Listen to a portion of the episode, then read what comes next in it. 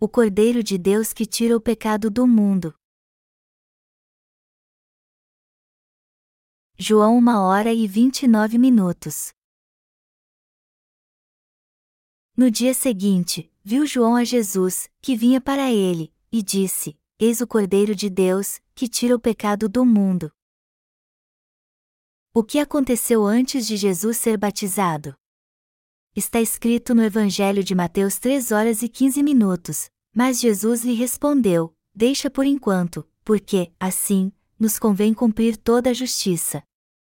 Então, ele o admitiu. Jesus realmente tirou todos os pecados do mundo quando foi batizado? É primordial que tenhamos um entendimento claro dos motivos e porquês de Jesus ter sido batizado. Somente assim nossa fé será firmada na palavra de Deus e poderemos receber a remissão de pecados que purificará nossa consciência e coração. Jesus levou até mesmo os pecados futuros dos nossos descendentes quando foi batizado, mas os que se recusam a crer nesta verdade bíblica, mesmo crendo nele, não passam de pecadores aos olhos de Deus. Portanto, nós que cremos em Jesus devemos ter uma clara compreensão do porquê e o que realmente aconteceu quando Jesus foi batizado. Está escrito em Mateus 3 horas e 13 minutos: Por esse tempo, dirigiu-se Jesus da Galiléia para o Jordão, a fim de que João o batizasse. Quando isso aconteceu, todos os descendentes de Arão que eram da tribo de Levi tinham que ter 30 anos antes de serem indicados a sumos sacerdotes. E geralmente os levitas, depois de fazer 25 anos, podiam realizar as tarefas diárias como oferecer sacrifício pelas pessoas no santo lugar. Mas para ser um sumo sacerdote o homem tinha que ter 30 anos, pois foi assim que Deus os instruiu por isso que nosso Senhor só pôde ser batizado depois que fez 30 anos. O primeiro passo para a obra da salvação que remiu toda a humanidade dos seus pecados foi dado depois de Jesus ter sido batizado. Antes disso, Jesus apenas fazia seu trabalho vivendo uma vida simples, cuidando dos negócios de sua família. Mas quando completou 30 anos, Jesus começou seu ministério de salvar o homem. A isso chamamos de a vida pública de Jesus, ou seja, a vida para salvar toda a humanidade. Qual foi então a primeira coisa que Jesus fez para salvar o homem do pecado? A resposta é: ele foi batizado pelas mãos de seu servo cujo nome era João Batista. Este foi para a humanidade o início do evangelho da expiação de pecados. Estava decidido que Jesus seria batizado por João Batista naquele tempo. Próxima pergunta: Quem foi João Batista? Ninguém menos do que o servo escolhido por Deus que nasceu seis meses antes de Jesus. Deus enviou João Batista seis meses antes de Jesus. É primordial que saibamos disso, porque isso nos revela que Deus fez acontecer estes dois grandes eventos neste mundo a fim de salvar toda a humanidade dos seus pecados. O fato de uma idosa ter dado à luz a um filho e uma virgem conceber foi nada mais do que a obra especial de Deus para nos salvar do pecado. Foi assim que nosso Senhor preparou a nossa salvação. Ele fez tudo isso a fim de salvar a humanidade de todos os seus pecados. Este homem escolhido chamado João Batista, que batizou Jesus, também já tinha feito 30 anos. Assim a palavra nos fala sobre este homem, entre os nascidos de mulher, ninguém apareceu maior do que João Batista. Mateus 11 horas e 11 minutos.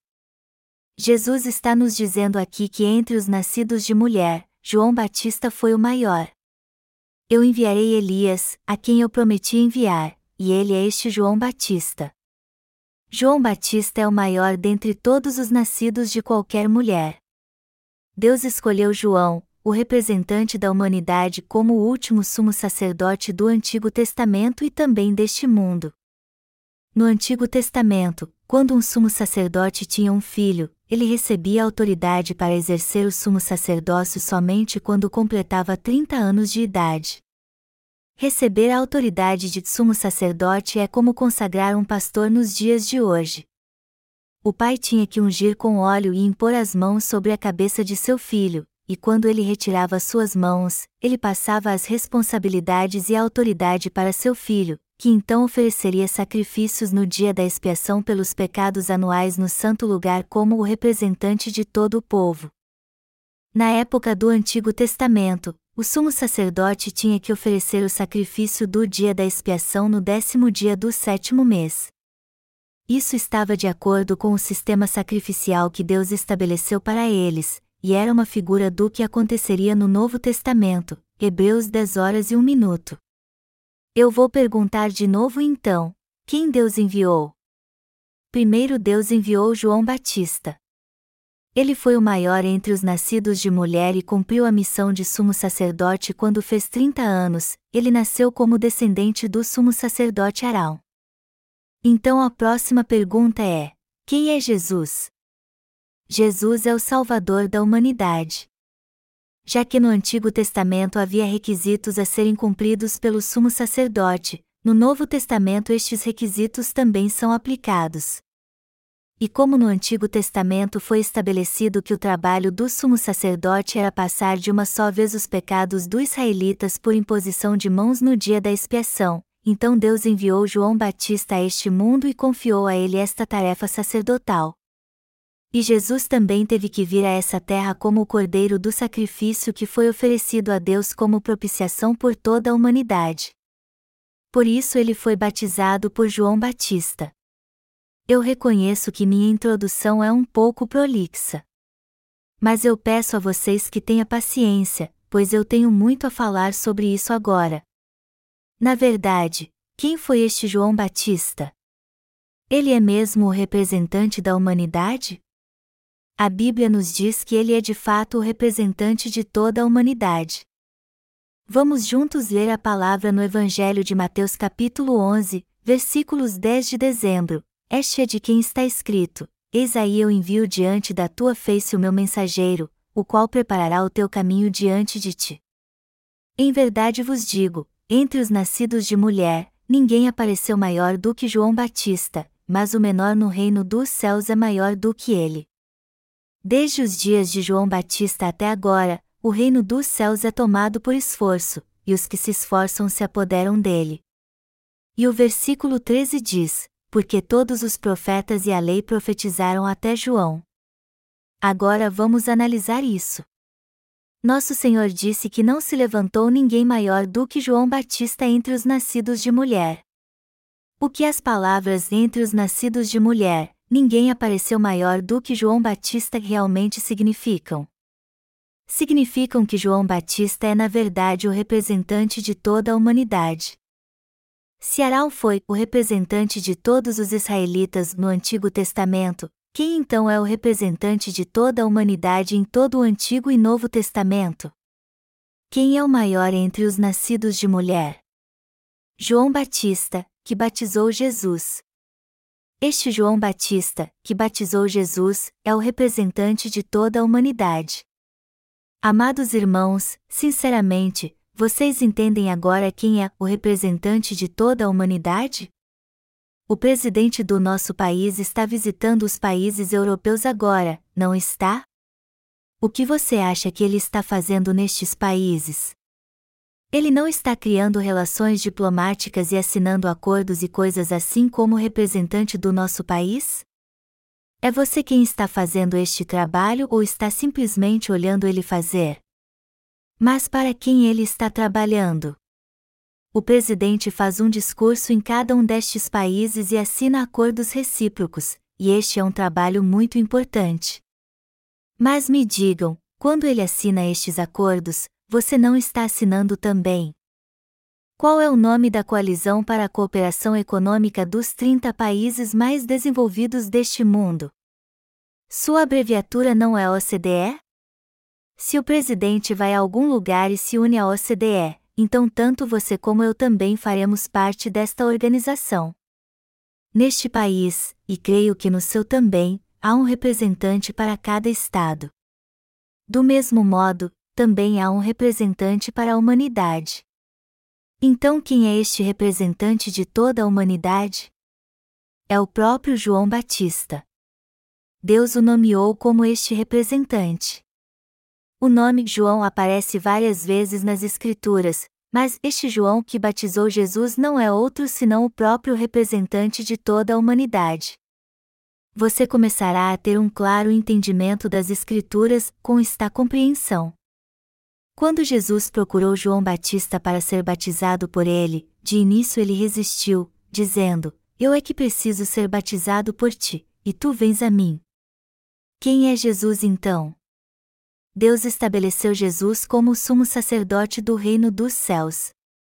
Ou seja, Deus Pai pôs seu Filho como sumo sacerdote do reino dos céus, e somente os que receberem a remissão de pecados, e por isso estão sem pecado graças a Jesus, é que podem entrar e viver neste lugar inenarrável.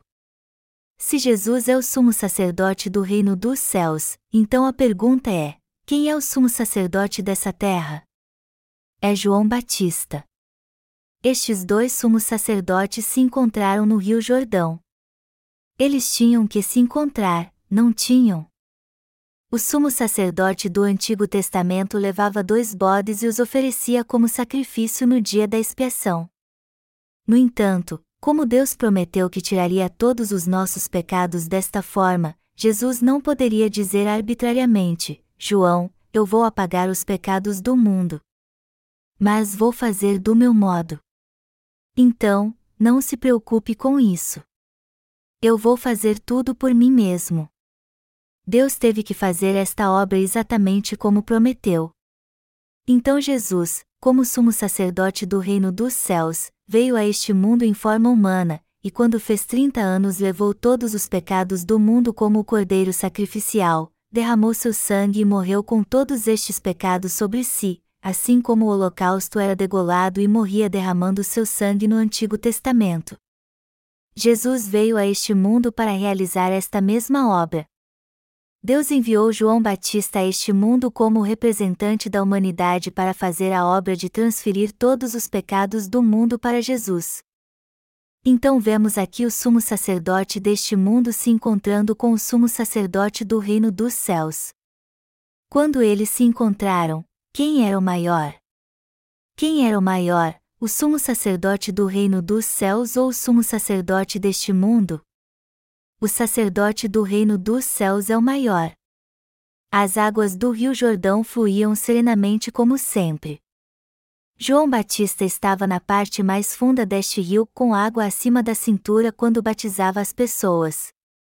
Então um dia Jesus foi em sua direção ele foi até João Batista e disse-lhe para batizá-lo. Mas imediatamente João Batista viu que Jesus era o Filho de Deus, o próprio sacerdote do reino dos céus. Então ele pensou: Você é o representante do reino dos céus, e eu sou apenas o representante deste mundo.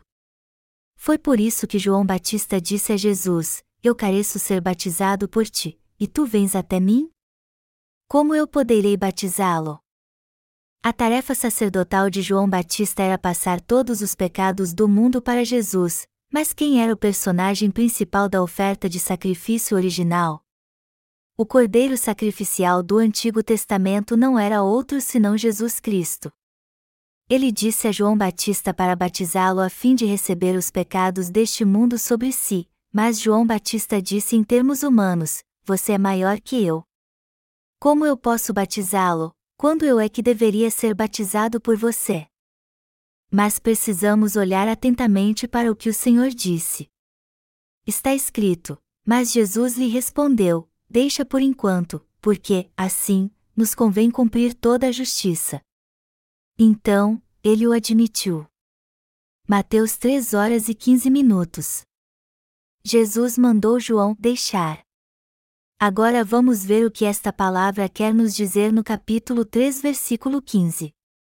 Jesus estava dizendo a João Batista: Deixa por agora, porque assim nos convém cumprir toda a justiça. Esta palavra, porque assim, significa que Jesus expiou o pecado de todas as pessoas ao ser batizado por João Batista e tornou os que creem em seu batismo assim, totalmente sem pecado. Amados irmãos, por que Jesus recebeu o batismo? Qual o significado do seu batismo? Qual o propósito de receber o batismo? Jesus foi batizado para salvar toda a humanidade dos seus pecados, para purificar estes pecados e apagá-los totalmente. E Jesus recebeu este batismo. Ele disse: Deixa por enquanto, porque, assim, nos convém cumprir toda a justiça. Toda a justiça quer dizer toda a obra justa. Então, o que é toda essa obra justa? Ela se refere ao batismo que Jesus recebeu e não tem absolutamente nada a ver com a água do nosso batismo. O caractere chinês para justiça é yi, e é composto de duas letras, vu, eu, e yang, cordeiro. Não é incrível? Quando eu confio no Cordeiro de Deus, eu me torno justo pela salvação deste Cordeiro. Como vemos aqui, era exatamente assim que o sumo sacerdote impunha as mãos sobre o bode ou cordeiro nos dias do Antigo Testamento. Quando o sumo sacerdote impunha ambas as mãos sobre a cabeça do holocausto, ele dizia: Deus, eu pequei e os israelitas também pecaram. Eles mataram, roubaram e cederam aos seus desejos lascivos. Esta mesma imposição de mãos era usada para passar os pecados para o holocausto. O que é o batismo então? O batismo que Jesus recebeu de João Batista por imposição de mãos foi para tirar todos os pecados do homem e transferi-los para o seu corpo. Toda a justiça foi a obra que Jesus veio fazer nessa terra ao tirar todos os nossos pecados e nos tornar justos. Jesus disse a João Batista: Porque, assim, nos convém cumprir toda a justiça, e então foi batizado por ele. O fato de Jesus ter sido batizado significa que todos os nossos pecados passaram para ele. Todos os pecados do homem foram transferidos para ele quando ele foi batizado. Está escrito: nos convém cumprir toda a justiça. Então, ele o admitiu. Eu trouxe um texto original em grego para explicar especificamente o que está escrito na língua de origem, embora eu não seja muito bom em grego. Eu vou ler então em grego, preste bem atenção. Está escrito, Omicron. Ponto. Temos que prestar atenção às palavras sublinhadas, e. A palavra grega, utus, significa assim, mais adequado ou não há outro jeito além deste. E as palavras pasandikaiuzoonai significam o estado mais puro no qual não há defeito algum. Portanto, este versículo mostra que Jesus levou todos os pecados do homem sobre si de forma irreversível e da maneira mais correta através do batismo que recebeu de João Batista. Nele está escrito que o fato de Jesus ter sido batizado por João Batista e este tê-lo batizado assim cumpriu de forma satisfatória a obra de apagar todos os pecados do mundo, apagando assim o pecado do coração de todas as pessoas. Foi isso que Jesus quis dizer, assim nos convém, prepo, cumprir esta obra de receber o batismo para tornar todas as pessoas, todos os pecadores, todos os descendentes de Adão totalmente sem pecado, e para cumprir esta obra de apagar estes pecados de forma justa e perfeita sem qualquer defeito eu fui batizado por você, por isso que você me batizou. Isso, portanto, é o suficiente para cumprir toda a justiça e o ministério da salvação que torna todas as pessoas sem pecado. Este é o significado do texto original. Jesus foi batizado por João Batista? Ele foi batizado ou não? Ele realmente foi batizado.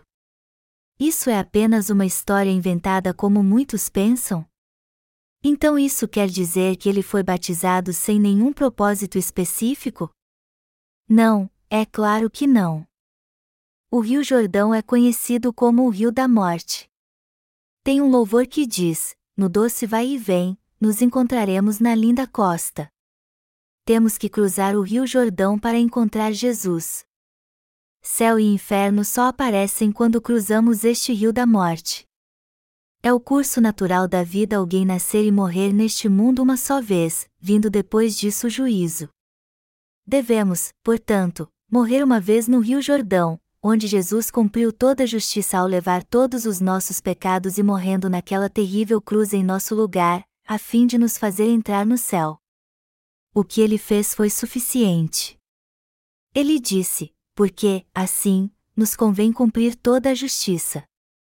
Em grego, cumprir é perosai, que significa fazer abundantemente, completar para encher todos os espaços. Isso significa fazer algo de forma abundante. Assim como o cordeiro sacrificial do Antigo Testamento recebia todos os pecados anuais dos israelitas no décimo dia do sétimo mês e purificava completamente todos estes pecados sem deixar nenhum sequer, Jesus da mesma forma veio a este mundo e cumpriu a obra de salvar todas as pessoas de seus pecados de forma satisfatória, ou seja, ele salvou toda a humanidade ao ser batizado, de uma vez o tomando todo o pecado do mundo sobre si, levando estes pecados à cruz e derramando seu precioso sangue nela.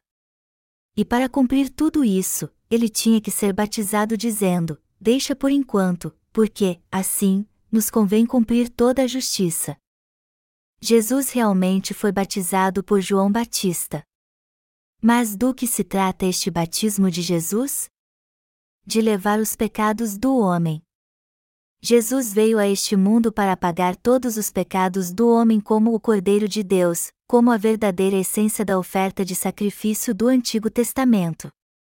Por isso Jesus foi batizado. O fato de Jesus ter sido batizado significa que o salário de todos os pecados do homem foi totalmente pago. Já que os israelitas recebiam a remissão de todos os seus pecados anuais no dia da expiação, quando o sumo sacerdote impunha ambas as mãos sobre o bode emissário, Jesus, o Alfa e o Ômega, do mesmo modo veio a este mundo e tornou as pessoas sem pecado, levando todos os seus pecados sobre si ao ser batizado, desde os pecados cometidos no princípio até o fim. Isso significa que toda a justa salvação de Deus foi cumprida quando Jesus pagou o preço pelos pecados de todos os pecadores ao ser batizado e derramou seu sangue na cruz.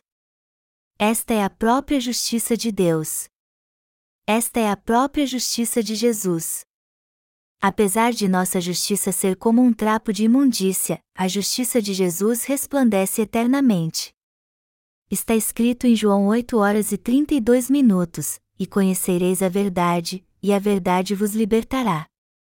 Jesus é a verdade. Ele é o verdadeiro Salvador.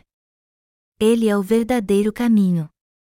Ele é a verdadeira vida. Jesus recebeu todos os nossos pecados sobre si ao ser batizado. Onde está escrito isso na Bíblia? As pessoas sempre perguntam onde está escrito nas Escrituras que os pecados do mundo passaram para Jesus quando ele foi batizado. O batismo de Jesus e a imposição de mãos do Antigo Testamento têm o mesmo significado. O Antigo Testamento é a figura e a promessa, e o Novo Testamento cumpre todas as duas. Elas são ou não são a mesma coisa? É claro que são. Quando lemos o livro de Josué capítulo 3, vemos que depois que Moisés morreu, Josué se tornou o novo líder dos israelitas e os levou à terra de Canaã. O primeiro desafio que eles enfrentaram ao entrar nessa terra foi cruzar o rio Jordão a salvo.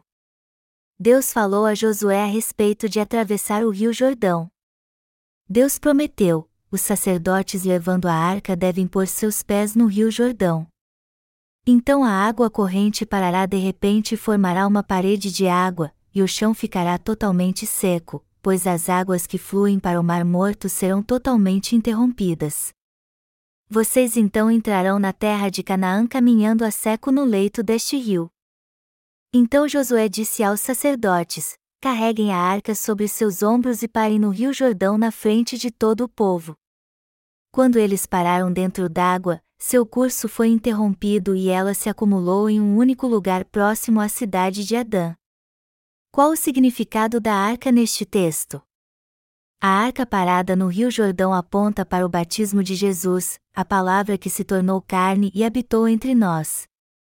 Jesus é o Deus da palavra, João uma hora e um minuto. Ele veio a este mundo no tempo do Novo Testamento e acabou com todos os seus pecados levando-os sobre seu corpo ao ser batizado pelo último sumo sacerdote terreno chamado João Batista. Ele cumpriu assim a promessa que fez no Antigo Testamento. Este é o significado deste acontecimento no Rio Jordão o que aconteceu no Rio Jordão no Novo Testamento foi a mesma coisa. Como foi que nosso Senhor apagou nossos pecados? Ele apagou nossos pecados pela Sua palavra. Ele reputa por justos os que creem na palavra, assim como fez Abraão. Esta é a salvação que expia os pecados dos que creem em Sua palavra. Jesus foi batizado. Está escrito: deixa por enquanto, porque, assim, nos convém cumprir toda a justiça. Amados irmãos, Jesus foi batizado ou não? Ele foi mesmo batizado. O que significa Jesus ter sido batizado? Significa que ele levou todos os nossos pecados sobre si. Isso está certo ou não? Está mais do que biblicamente certo. Então isso não significa que o Senhor levou sobre si os pecados que ainda cometeremos no futuro? Sim, todos os pecados, cada pecado estava incluído na afirmação toda a justiça, que diz que o Senhor levou todos os pecados do mundo sobre si. Está escrito, porque, assim, nos convém cumprir toda a justiça, e isso significa que o Senhor cumpriu toda a justiça. Você e eu estávamos lá quando Jesus foi batizado? Jesus cumpriu toda a justiça no Rio Jordão há cerca de dois mil anos. Ao ser batizado, Jesus levou todos os nossos pecados e até mesmo aqueles que acontecerão no futuro.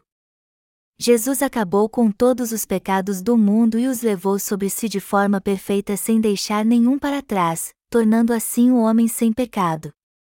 Mas, embora Jesus tenha acabado com todos estes pecados e os levado sobre sua cabeça, você ainda tem pecado? Não, não tem. Nosso Senhor Jesus é o mesmo que levou até os pecados do futuro. Ele disse a João Batista: Deixa por enquanto, porque, assim, nos convém cumprir toda a justiça. Então João Batista batizou Jesus, e isso significa que a obra de levar os nossos pecados foi cumprida de forma perfeita, sem falha alguma. Por isso, a obra que Jesus fez ao tirar todos os pecados e ser condenado naquela cruz de uma vez por todas foi totalmente cumprida. Você receberá remissão de pecados se crer de fato que Jesus levou até os seus pecados futuros, que ele levou até os pecados de todos os seus descendentes, que nosso Senhor Jesus levou até os pecados do último filho de alguma mulher que nascerá até o fim dos tempos, embora não saibamos quando será isso e por quanto tempo ainda a terra existirá. Está claramente escrito: Jesus lhe respondeu: Deixa por enquanto, porque, assim, nos convém cumprir toda a justiça. Então, ele o admitiu. Jesus foi mesmo batizado e saiu das águas. Isso quer dizer então que ele foi imerso nas águas. Ele foi batizado por imersão total. A palavra batismo em grego é baptisma, que significa ser imerso. É por isso que a Igreja Batista e outras denominações parecidas insistem que os cristãos devem ser batizados por imersão total. E a imersão de Jesus significa a sua morte na cruz. Quando Jesus foi batizado após receber sobre si todos os pecados e logo depois emergiu das águas, os céus se abriram e o Espírito de Deus desceu como uma pomba. Então Deus Pai disse: Este é o meu filho amado, em quem me comprazo. Isso significa que Deus apagou todos os pecados do mundo de maneira suficiente através de seu Filho, em quem ele se compraz. Jesus foi à cruz depois de ter sido batizado. Jesus foi crucificado três anos após ter sido batizado. Ele viveu sua vida pública por três anos completos. No Evangelho de João capítulo 8, vemos Jesus encontrando uma mulher apanhada em adultério. Os fariseus e os escribas arrastaram esta mulher até Jesus acusando-a. Cada um pegou uma pedra numa mão, enquanto com a outra apontavam para Jesus, dizendo: Jesus, você sempre falou de amor, amor e amor. Já que você sempre fala sobre amor, devemos matar esta mulher adúltera a pedradas ou não? Diga-nos o que fazer. Jesus então se abaixou e calmamente começou a escrever no chão: Aquele que dentre vós estiver sem pecado seja o primeiro que lhe atire pedra. E quando ele parou de escrever isto, ele disse: Aquele que dentre vós estiver sem pecado seja o primeiro que lhe atire pedra. Não só os que pegaram em pedra naquela ocasião, mas todas as pessoas deste mundo que não creem que Jesus foi batizado e morreu na cruz são pecadores os fariseus e escribas não criam em Jesus. Como é possível alguém que não crê em Jesus não ter pecado algum? Eles estavam quase apedrejando-a, mas Jesus foi ao âmago da questão. Ele disse-lhes claramente: Aquele entre vocês que está sem pecado, seja o primeiro a atirar a pedra. Vocês têm pecado e também são pecadores. Então, como pode um pecador condenar outro pecador à morte? Quando o Senhor disse-lhes claramente que aquele que estivesse sem pecado atirasse a primeira pedra, eles reconheceram isso, lentamente soltaram as pedras e foram embora, alguns dizendo que tinham que cortar madeira para fazer lenha e outros que tinham que alimentar as vacas. Assim os acusadores foram embora, desde o mais velho até o mais novo, como se nada tivesse acontecido. Jesus parou mais uma vez e escreveu no chão, se levantou e disse à mulher: nem eu te condeno. O que ele estava mesmo dizendo é que nem ele podia dizer que ela tinha pecado. E por quê?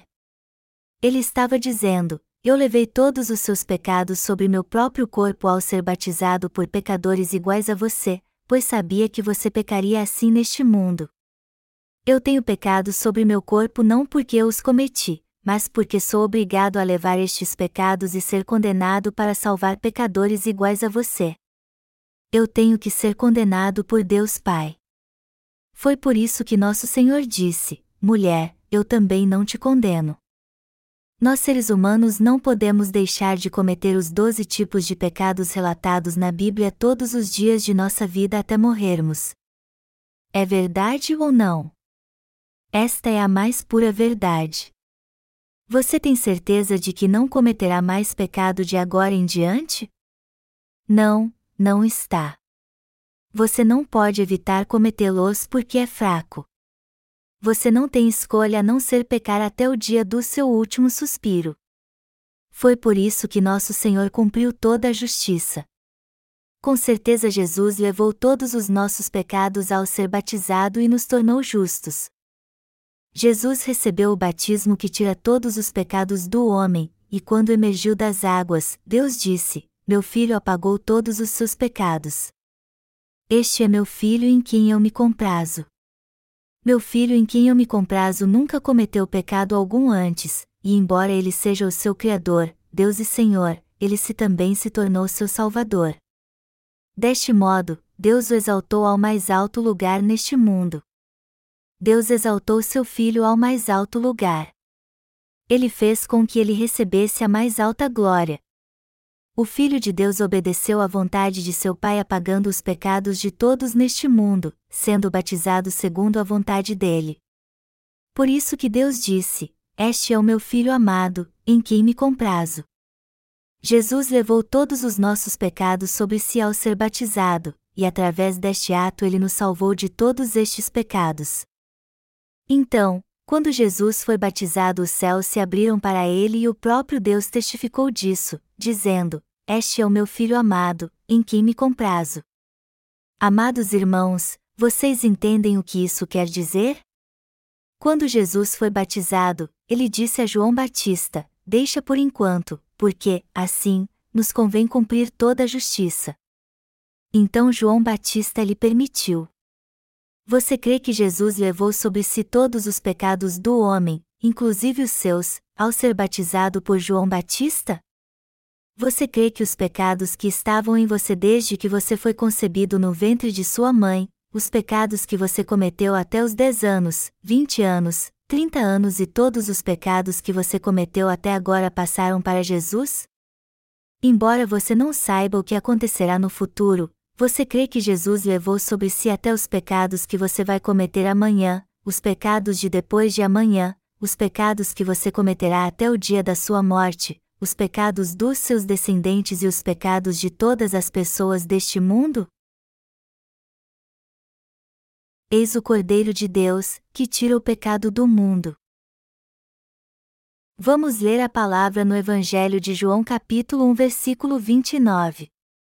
Está escrito: No dia seguinte, viu João a Jesus, que vinha para ele, e disse: Eis o Cordeiro de Deus, que tira o pecado do mundo. Um dia após Jesus ser batizado por João Batista, muitos se reuniram em volta de João. E Jesus caminhava próximo a João Batista no dia após seu batismo. Então, quando João Batista o reconheceu, clamou em alta voz: Eis o Cordeiro de Deus, que tira o pecado do mundo. João Batista passou os pecados do mundo para Jesus um dia antes no Rio Jordão. E no dia seguinte ao seu batismo, quando Jesus caminhava próximo a João, ele testificou em alta voz, dizendo: Eis o Cordeiro de Deus, que tira o pecado do mundo. Ele levou todos os pecados do mundo. Ele é o próprio Filho de Deus, o nosso Salvador, a propiciação por toda a humanidade. Ele é o Salvador que fez expiação por todos os nossos pecados. Amados irmãos, devemos entender realmente o que é o pecado do mundo. Devemos compreender literalmente o que significa o pecado do mundo como está escrito na Palavra de Deus. Os pecados do mundo são aqueles que cometemos desde o momento em que fomos concebidos no ventre de nossa mãe até o dia que morremos, e os pecados que cometemos enquanto nos resta o fôlego de vida neste mundo até a hora da nossa morte. Embora muitos não tenham estudado teologia baseados nas Escrituras, eles dizem que os pecados que cometemos desde o ventre da mãe é o pecado original, e os erros que cometemos depois de nascer como criança, como chorar, fazer bagunça e todas as transgressões que cometemos depois de chegar à maturidade são os pecados pessoais. Eles tentam dividir o pecado assim, mas nós sabemos que as Escrituras não dividem o pecado deste jeito porque Deus é grande, todos os pecados que cometemos desde o momento em que fomos concebidos até a hora de morrer são todos pecados do mundo, e vocês precisam crer nisso. Os pecados do mundo que Jesus levou são diferentes do nosso ponto de vista de pecado. Nosso entendimento é muito limitado. Então, o que o nosso Deus diz sobre isso? Ele fala sobre o pecado do mundo como está escrito: Eis o Cordeiro de Deus, que tira o pecado do mundo. Se isso é verdade, Jesus levou os pecados do mundo ou não? Ele realmente levou todos os pecados do mundo. Ele tirou todos os pecados do mundo, não tirou? É imprescindível que definamos o significado correto desta palavra. Eis o Cordeiro de Deus, que tira o pecado do mundo. Antes de eu realmente nascer de novo, eu interpretava esta passagem com minha mente carnal assim: Eis o Cordeiro de Deus, que tira o pecado do mundo. De que pecado do mundo você está falando se eu nem cometi nenhum pecado no futuro ainda? Então eu interpretava assim: Eis o Cordeiro de Deus, que tira o meu pecado original. Eu interpretava o texto por mim mesmo e o lia mudando a palavra de Deus conforme a minha vontade. Então meus pecados jamais eram apagados, não importava o quanto eu tentasse acabar com eles. Talvez você ainda seja igual ao que eu era, e mesmo que tenha recebido a remissão dos pecados que cometeu até hoje, você será novamente um pecador amanhã quando pecar.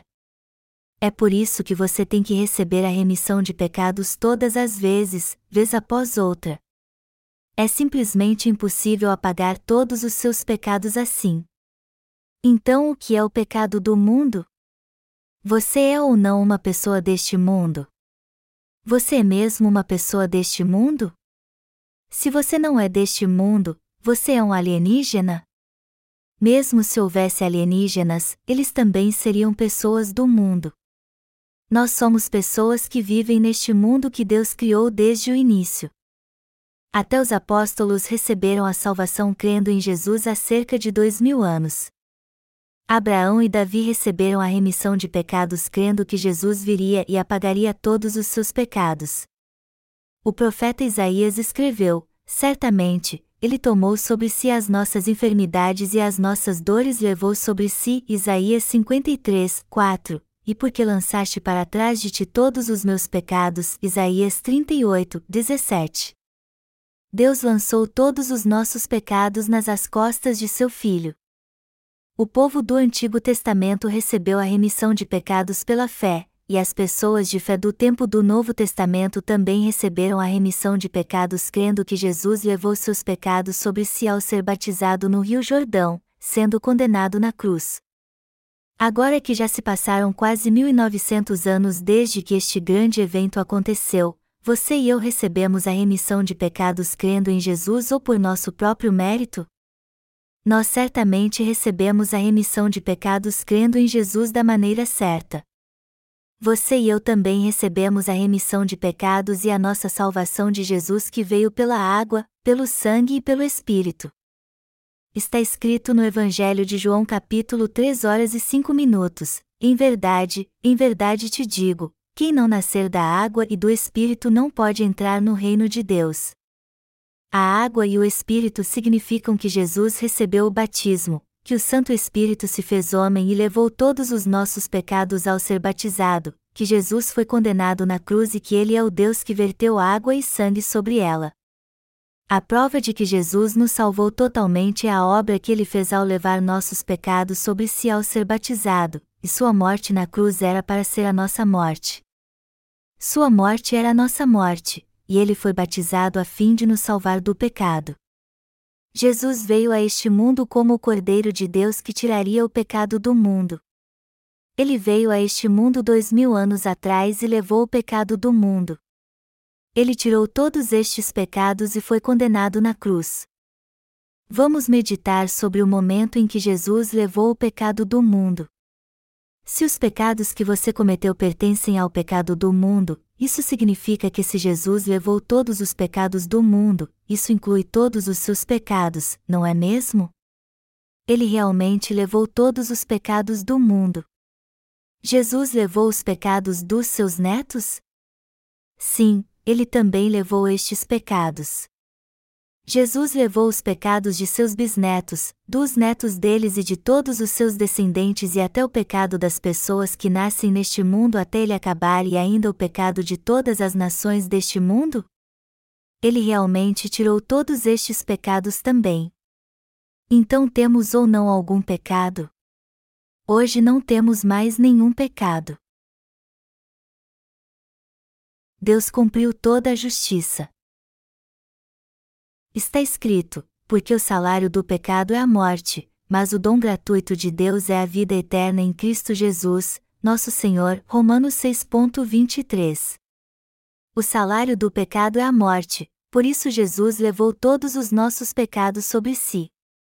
Portanto, a única coisa que restava para ele fazer era morrer na cruz.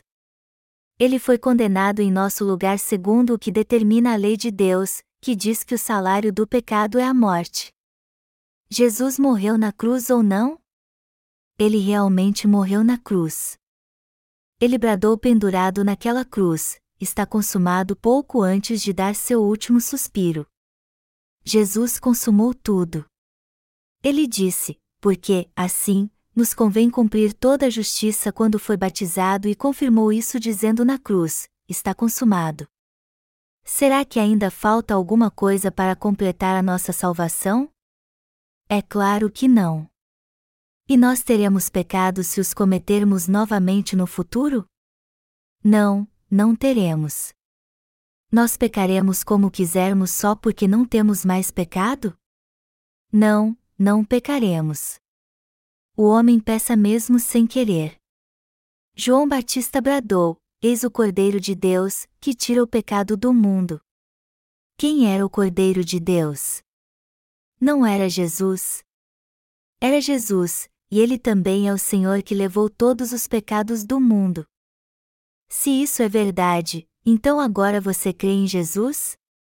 Você crê que Jesus levou todos os pecados do mundo e expiou todos eles? Você crê que todos os seus pecados passaram para Jesus quando ele foi batizado no Rio Jordão? Você realmente precisa crer nestas duas coisas importantes, na água e no sangue. A primeira epístola de João diz claramente que a água, o sangue e o Espírito são um só. Deus nos salvou pela água, pelo sangue e pelo Espírito. Jesus é o próprio Deus do Espírito. O Espírito é Deus, e este Espírito que se fez homem veio a este mundo e foi batizado. Ele levou todos os nossos pecados sobre si e verteu água e sangue na cruz. Por isso ele foi condenado e assim nos salvou totalmente. Até agora nós criamos sem ter um claro entendimento da salvação completa de Jesus e não estávamos certos de termos recebido a remissão de pecados, Pois tínhamos aprendido errado e nossa fé em Jesus estava equivocada. No Evangelho de Mateus capítulo 3 versículo 15, Jesus disse pouco antes de ser batizado, porque, assim, nos convém cumprir toda a justiça. Jesus recebeu nossos pecados sobre si ao ser batizado e depois levou todos eles para a cruz. Esta é a verdade bíblica. Todos os nossos pecados passaram para Jesus. O texto bíblico deste capítulo diz que todos os nossos pecados passaram para Jesus ou não? Sim, ele diz que todos os nossos pecados passaram para ele. O significado original do texto diz exatamente isso. A palavra batismo significa enterrar, imergir, purificar. Se as Escrituras dizem que Jesus foi enterrado quando foi batizado, se está escrito que Jesus morreu por causa dos nossos pecados, que ele foi batizado a fim de nos purificar de todos os nossos pecados, e se está escrito que ele foi batizado para este propósito, então temos apenas que ver o contexto da passagem bíblica e compreender o motivo de Jesus ter sido batizado. A palavra assim significa que Jesus tornou todos neste mundo sem pecado ao levar todos os seus pecados sobre si quando foi batizado por João Batista, o representante da humanidade, o maior entre os nascidos de mulher.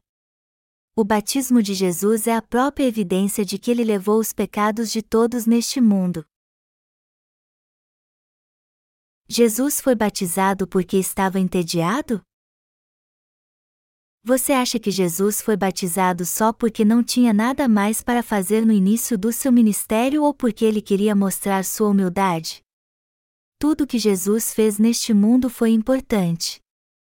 Tudo foi importante.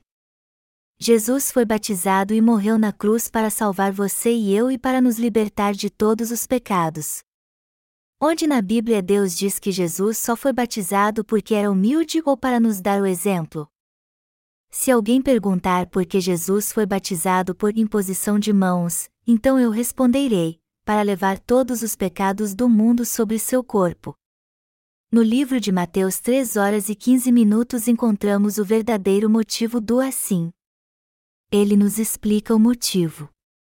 Está escrito que Jesus foi batizado por João Batista e este o batizou para cumprir toda a justiça, era para Jesus ser batizado a fim de cumprir toda a justiça, e foi justo e correto Jesus apagar todos os nossos pecados ao receber este batismo. Isso é verdade ou não? Esta é uma verdade bíblica óbvia. E se é isso que a palavra e o Espírito Santo queriam dizer, então você deve crer neles. Qual foi o primeiro passo de Jesus em sua vida pública? Foi receber o batismo. Jesus foi batizado por João Batista. Por que ele foi batizado? Jesus foi batizado para levar todos os nossos pecados sobre si, para levar todos os pecados do mundo sobre si e nos tornar sem pecado tirando todos eles. Por que Jesus morreu na cruz? Ele morreu na cruz para ser condenado por nós, e assim expiar todos os nossos pecados. Amados irmãos, isso é verdade ou não? É óbvio que é verdade. Mas infelizmente a maioria dos cristãos hoje em dia rejeita isso, e duvidam desta verdade perguntando onde na palavra está escrito que os pecados passaram para Jesus quando ele foi batizado. Convinha que Jesus fosse batizado para apagar os nossos pecados. Você também crê nisso? Você tem ou não tem pecado? Não há como você ter pecado. Não há como você ter pecado se conhece e crê em Jesus da forma certa. No entanto, a maioria dos cristãos de hoje ainda crê que só receberam a remissão de seus pecados passados, e se esforçam para receber a remissão de seus pecados atuais e futuros fazendo orações de arrependimento a cada dia, tentando levar uma vida de retidão. Em suma, eles se esforçam muito para alcançar a santificação levando uma vida virtuosa. E quanto mais as pessoas ficam idosas, mais se torna difícil elas se santificarem. Elas se tornam impacientes e o seu temperamento piora com o passar do tempo. Mas o que é a santificação? As Escrituras dizem que iremos para o reino dos céus sem pecado enquanto tentamos nos santificar? Está escrito: visto que a justiça de Deus se revela no Evangelho, de fé em fé, como está escrito: o justo viverá por fé. Romanos 1 hora e 17 minutos. Nós nos tornamos justos e também vivemos neste mundo pela fé. A justiça de Deus se manifesta no Evangelho, e Jesus é o Senhor do Evangelho. Crer na justiça é crer que Deus apagou todos os nossos pecados de uma vez e que Jesus nos tornou sem pecado ao ser batizado e condenado na cruz. Você crê assim? Se crê, então você se tornou justo pela fé. O apóstolo Paulo disse: Agora, pois, já nenhuma condenação há para os que estão em Cristo Jesus porque a lei do Espírito da vida, em Cristo Jesus, te livrou da lei do pecado e da morte. Romanos 8, 1, 2. E está escrito no livro de Isaías: Vinde, pois, e arrazoemos, diz o Senhor, ainda que os vossos pecados sejam como a escarlata, eles se tornarão brancos como a neve. Ainda que sejam vermelhos como o carmesim, se tornarão como a lã. Isaías 1 hora e 18 minutos. Tentar receber todos os dias a remissão de pecados não passa de uma religião do mundo. Nós nos tornamos sem pecado quando cremos que Jesus foi batizado para levar todos os nossos pecados. É verdade ou não? Não teria como sermos justos se Jesus não tivesse sido batizado. Uma dívida pode ser paga simplesmente dizendo que ela foi paga, mas sem ninguém realmente pagá-la? Jesus é o Senhor e Salvador somente em palavras? Jesus não nos salvou apenas com palavras. Jesus, que é Deus, veio a este mundo encarnado como homem. Ele humilhou a si mesmo. Ele veio a este mundo em forma humana e foi batizado para salvar toda a humanidade dos seus pecados. Ele não disse isso da boca para fora. O Senhor levou todos os nossos pecados sobre si, foi batizado e morreu na cruz para nos libertar da morte. Jesus foi crucificado até morrer naquela cruz pelos pecados do mundo.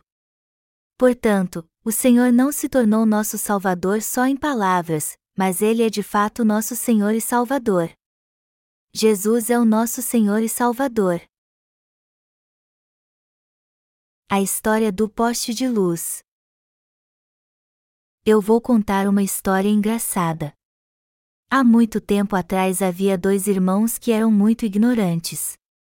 O irmão mais velho foi trabalhar em uma grande cidade distante para ganhar dinheiro. Como estava próximo do dia de ação de graças, ele voltou para casa para se encontrar com seu irmão mais novo. Fazia muito tempo que os irmãos não subiam a colina que ficava atrás de sua casa, então eles decidiram fazer isso, já que era feriado. Não havia muitos postes de luz quando o irmão mais velho foi embora, mas enquanto ele estava fora, muitos foram instalados. De qualquer maneira, havia muitos avisos colados em cada poste dizendo: cuidado com incêndios. Verifique regularmente os extintores de incêndio. Cuidado dia e noite com incêndios. Mas os irmãos eram analfabetos eles só identificavam as palavras em preto e o fundo branco. Os irmãos não sabiam o que estava escrito nestes avisos. Ocorriam muitos incêndios florestais naquela montanha e o delegado da cidade perderia seu emprego se acontecesse mais um incêndio. Já que os incêndios eram frequentes no outono, ele tinha colocado estes avisos em toda parte. E como seu irmão mais velho tinha voltado de uma grande cidade vestindo um belo terno com gravata e sapatos lustrados, o irmão mais novo pensou que seu irmão era o tal. Por isso ele pensou que seu irmão mais velho saberia as palavras escritas nos avisos, já que ele tinha voltado de uma cidade grande. Então, enquanto subiam a montanha, o irmão mais novo perguntou ao seu irmão: Irmão, o que está escrito ali? O que está escrito no aviso colado no poste de luz? Cuidado com incêndios, dizia o aviso. Mas o irmão mais velho também era analfabeto e não sabia de nada. Ele nunca aprendeu nada e nem sequer chegou perto do portão de uma escola primária. Mas porque ele tinha passado anos em uma cidade grande e voltado, aos olhos do seu irmão mais novo ele parecia o tal, embora o irmão mais velho não fosse melhor do que ninguém.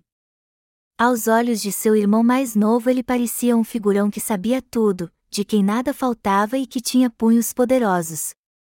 O irmão mais velho era mesmo orgulhoso.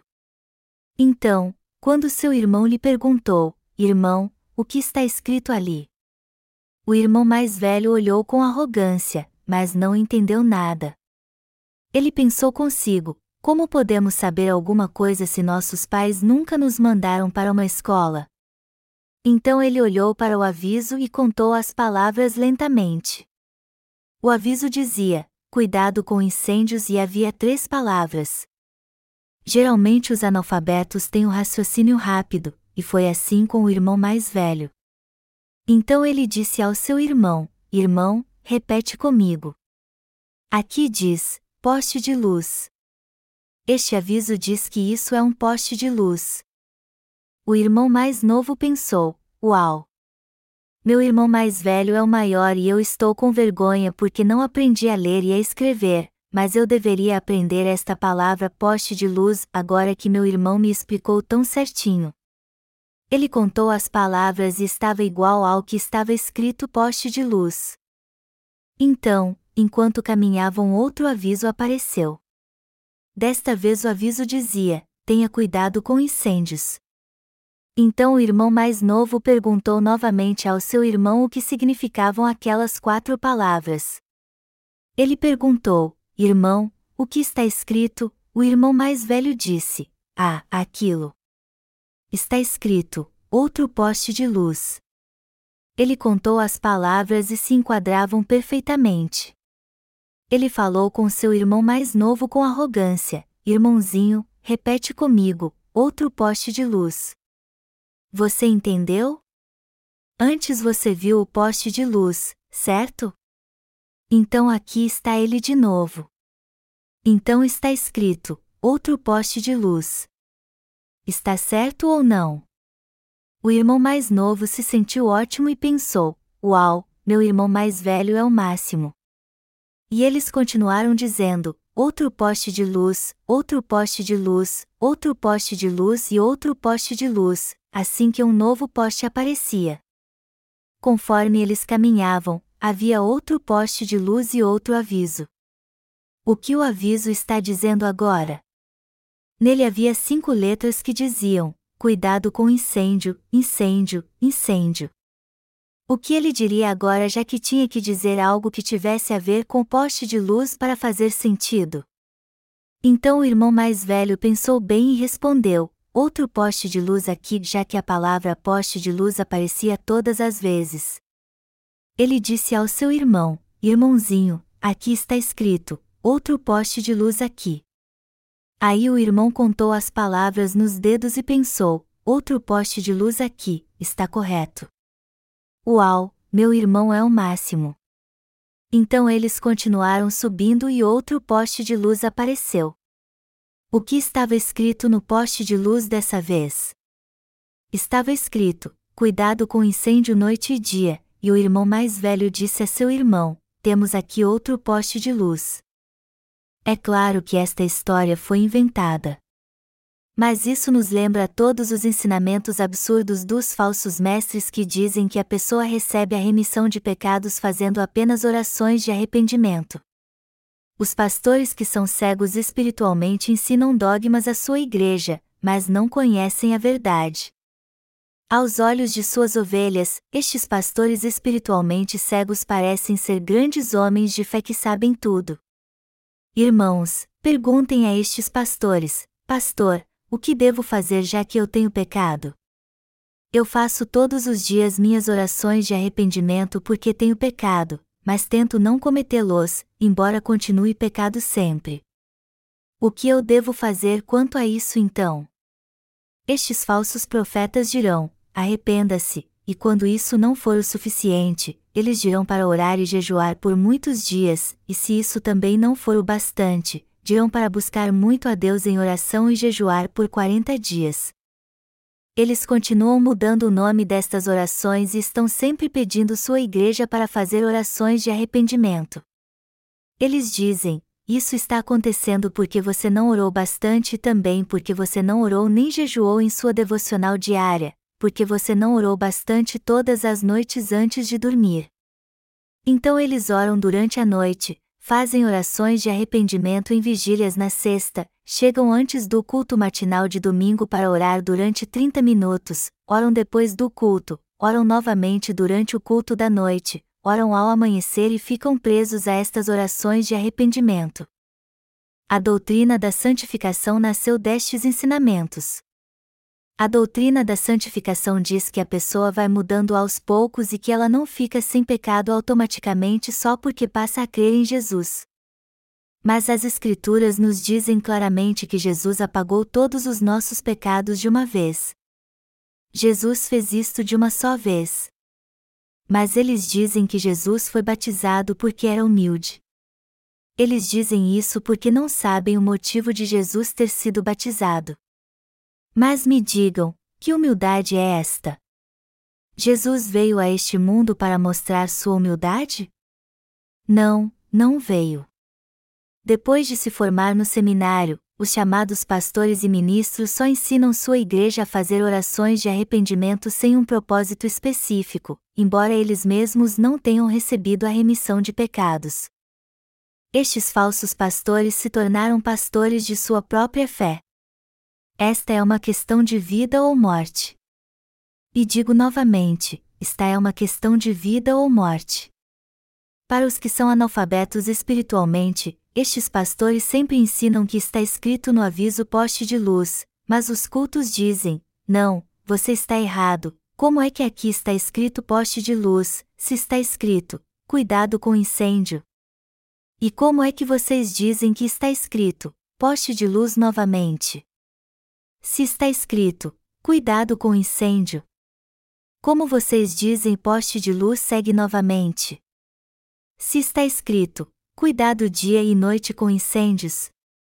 Assim, estes líderes religiosos do cristianismo têm ensinado a doutrina da oração de arrependimento às suas ovelhas por milhares de anos. E eles continuam oprimindo-os com a lei dizendo: Você não pecou na semana passada? Vamos fazer orações de arrependimento antes de começarmos o culto. Eles obrigam suas ovelhas a fazer orações de arrependimento toda vez que estão juntos. Quem é Jesus? Jesus lavou os pés de Pedro. Por que Jesus lavou os pés de Pedro? Jesus fez isso para que Pedro não fosse enganado pelo diabo está escrito em 1 Pedro capítulo 3 versículo 21, a qual, figurando o batismo, agora também vos salva, não sendo a remoção da imundícia da carne, mas a indagação de uma boa consciência para com Deus, por meio da ressurreição de Jesus Cristo. Está escrito que a água é a figura que agora nos salva através da ressurreição de Jesus Cristo. O que significa esta figura? significa algo que é previsto ou se identifica com alguma simbologia antiga, como algo do Novo Testamento que tem a ver com alguma coisa do Antigo Testamento. Em suma, é a própria essência. Jesus levou todos os nossos pecados sobre si ao ser batizado, então sua morte na cruz foi o verdadeiro juízo pelos nossos pecados. A água de Jesus é a figura que agora nos salva, ou seja, o seu batismo, e nós realmente recebemos a remissão dos nossos pecados por crermos que Jesus levou todos eles ao ser batizado. Portanto, estes dois ministérios de Jesus cumpriram a expiação por nossos pecados. 1 João 5, 5 e 7 nos diz que isso foi completado pela água e pelo sangue. Isto nos diz que não somente pela água ou nem só pelo sangue, mas tudo se cumpriu através da água, do sangue e do Espírito. Jesus, o verdadeiro Deus, veio a este mundo em forma humana, foi batizado e recebeu todo o julgamento na cruz para que recebêssemos a autoridade de nos tornar seus filhos, a todos os que verdadeiramente creem dessa forma. Isto está escrito na Bíblia ou não? Isto está realmente claro na Bíblia. Agora vamos ler juntos 1 Pedro capítulo 1, dos versículos 22 a 25, tendo purificado a vossa alma, pela vossa obediência à verdade, tendo em vista o amor fraternal não fingido, amai-vos, de coração, uns aos outros ardentemente, pois fostes regenerados não de semente corruptível, mas de incorruptível, mediante a palavra de Deus, a qual vive e é permanente. Pois o da carne é como a erva, e toda a sua glória, como a flor da erva, seca-se a erva, e cai a sua flor, a palavra do Senhor, porém, permanece eternamente. Ora, esta é a palavra que vos foi evangelizada. Amados irmãos, a palavra do texto acima é o Evangelho ou não? Ela é o Evangelho. Esta é a mesma palavra que nos salva. A palavra de Deus declara que Jesus nos salvou ao ser batizado ou não? Sim, ele diz isso mesmo. Você alcança a salvação se crer nesta palavra. Você crê nisso? Você nasce de novo não pelas sementes que apodreceram, nem pelas emoções e nem mesmo por sua vontade própria. Então, como nós nascemos de novo? Nós nascemos de novo pela palavra, não pela semente corruptível, mas pela incorruptível, através da palavra de Deus que vive e dura para sempre. E esta palavra está sempre conosco. Está escrito que a palavra de Deus nos salvou completamente. Está escrito: E o Verbo se fez carne e habitou entre nós, cheio de graça e de verdade, e vimos a sua glória, glória como do unigênito do Pai. João 1 hora e 14 minutos. A palavra de Deus diz que o Senhor realmente nos salvou pela água, ou seja, pelo batismo de Jesus e seu sangue na cruz. Nós recebemos a salvação por crermos nesta palavra. Você crê na palavra? Vamos ler o livro de Tito, capítulo 3, versículos 5 ao 7. Não por obras de justiça praticadas por nós, mas segundo Sua misericórdia, Ele nos salvou mediante o lavar regenerador e renovador do Espírito Santo, que Ele derramou sobre nós ricamente, por meio de Jesus Cristo, nosso Salvador, a fim de que, justificados por graça, nos tornemos seus herdeiros, segundo a esperança da vida eterna.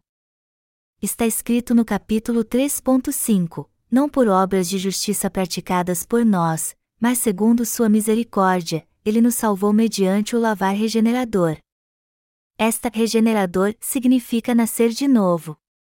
O Senhor nos fez nascer de novo como novas criaturas e santos justos porque Ele purificou todos os nossos pecados com seu batismo.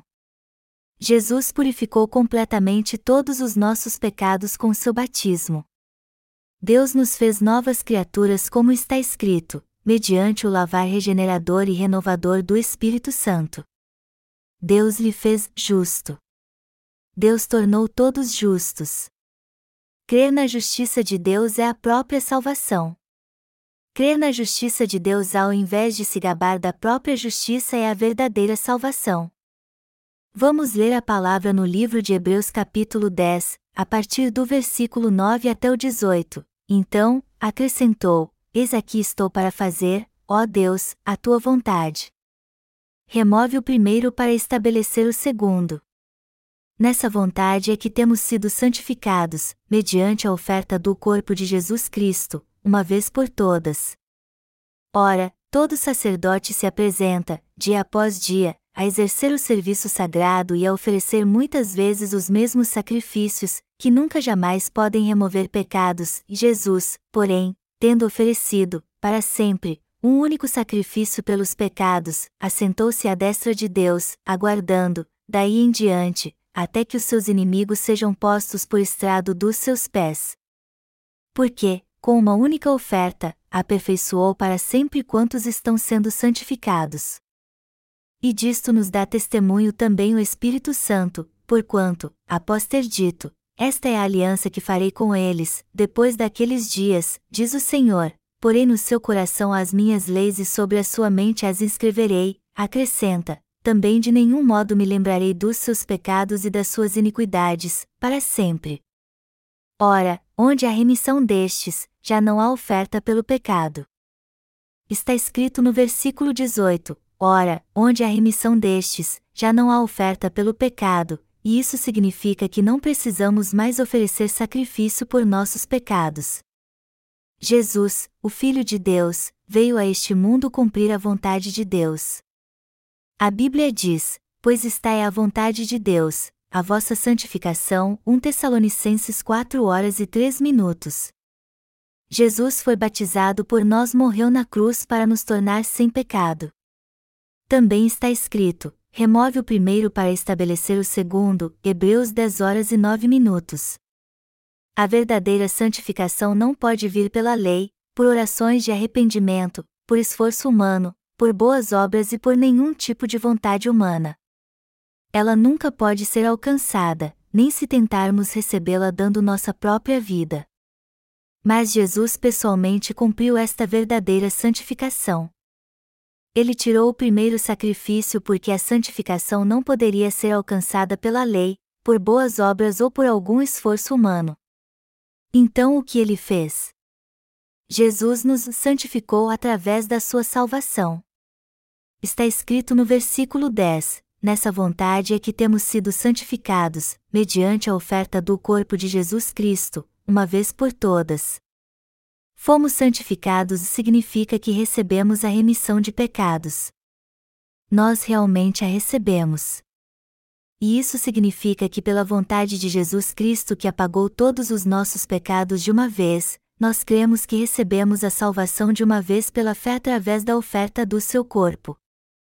Amados irmãos, vocês já receberam a remissão de pecados? Ainda vão recebê-la ou já receberam? Vocês só vão recebê-la se crerem neste verdadeiro Evangelho. Amados irmãos, antes vocês tinham pecado, não tinham? Mas esta não era a verdadeira salvação. Deus chamou obreiros à sua vinha e deu-lhes várias tarefas, e alguns chegaram às nove horas da manhã, enquanto que outros chegaram ao meio-dia, e ainda outros chegaram às dezessete horas, quando o trabalho estava terminando. Mas o que aconteceu com eles? Todos receberam o mesmo salário. Irmãos amados, se começamos a crer em Jesus quando tínhamos um ano, se estávamos no ventre da nossa mãe, se tínhamos 20 anos ou 60, a verdade é que o Senhor nos fez crer em Jesus para recebermos uma única coisa, a verdadeira salvação. Se cremos em Jesus por dez ou por muitos anos, isso nunca pode ser imputado como justiça a nós perante Deus. Ele nos salvou de forma perfeita de uma vez por todas. Nós recebemos a salvação por crermos que nosso Senhor nos salvou totalmente. Amados irmãos, eu realmente desejo que vocês creiam nisso. Cristo ofereceu um sacrifício eterno por nós ou não? Jesus Cristo levou todos os pecados do mundo ao ser batizado, ou a levou até a cruz. Ele morreu na cruz após dizer: Está consumado. Ele cumpriu toda a justiça de uma vez por todas. Jesus ressuscitou ao terceiro dia após morrer na cruz e testificou isso por quarenta dias e agora está sentado à destra do trono de Deus. Ele não trabalha mais, pois agora está sentado à destra do trono de Deus. Ele não faz mais a obra de apagar os pecados. Ele não trabalha mais para apagar os pecados porque já apagou todos os pecados de uma vez por todas. Agora temos que fazer a obra por nós mesmos. Mas que tipo de obra devemos fazer? Nós temos que crer. Nós recebemos a salvação de Deus por crermos no que Jesus fez por nós de uma só vez. E isso é pela fé. Amados irmãos, vocês creem nisso? Jesus não pode lhes dar a remissão de pecados todos os dias. Tentar receber a remissão de pecados a cada dia é o mesmo que crucificar Jesus todos os dias. Se você disser que ainda tem pecado, mesmo depois de crer em Jesus, na verdade você está insultando-o. E este é o pecado de blasfemar contra o Espírito Santo. Está escrito: Esta é a aliança que farei com eles, depois daqueles dias, diz o Senhor, porei no seu coração as minhas leis e sobre a sua mente as inscreverei. Então você agora recebeu a remissão dos seus pecados? Você crê no Evangelho da água e do Espírito? Então você tem ou não pecado? Agora eu quero que você medite bem nisso. Você acha que tem pecado ou não? Você concorda que não tem pecado? Você tem pecado em seu coração ou não? Você não tem nenhum vestígio de pecado em seu coração. Como você pode ter pecado se eles passaram para Jesus? Como você tem pecado se eles foram todos transferidos? Esta é a realidade. Um dia depois que eu criei na remissão de pecados, depois que eu criei que meus pecados passaram para Jesus através do seu batismo, que Jesus morreu na cruz, que ele morreu por mim lugar e ressuscitou em meu lugar, o Senhor Deus também me disse: Porei no seu coração as minhas leis e sobre a sua mente as escreverei. Mas o que é a lei de Deus? É a lei do amor. Ela é a lei que diz: Eu salvei você. Então eu agora declaro: Senhor, tu me salvaste através da água e do sangue. Você também crê nisso de coração? Está escrito que Deus gravará isso em nossa mente. Isso está gravado em seu coração? Este é o Evangelho primitivo. Eu quero que você vença este mundo e receba a salvação crendo neste Evangelho. Testificar da água do batismo que Jesus recebeu, de seu sangue na cruz e de que ele ressuscitou dos mortos como nosso Senhor, este é o Evangelho primitivo ou original. A única fé que vence este mundo é a fé que crê neste Evangelho primitivo ou original.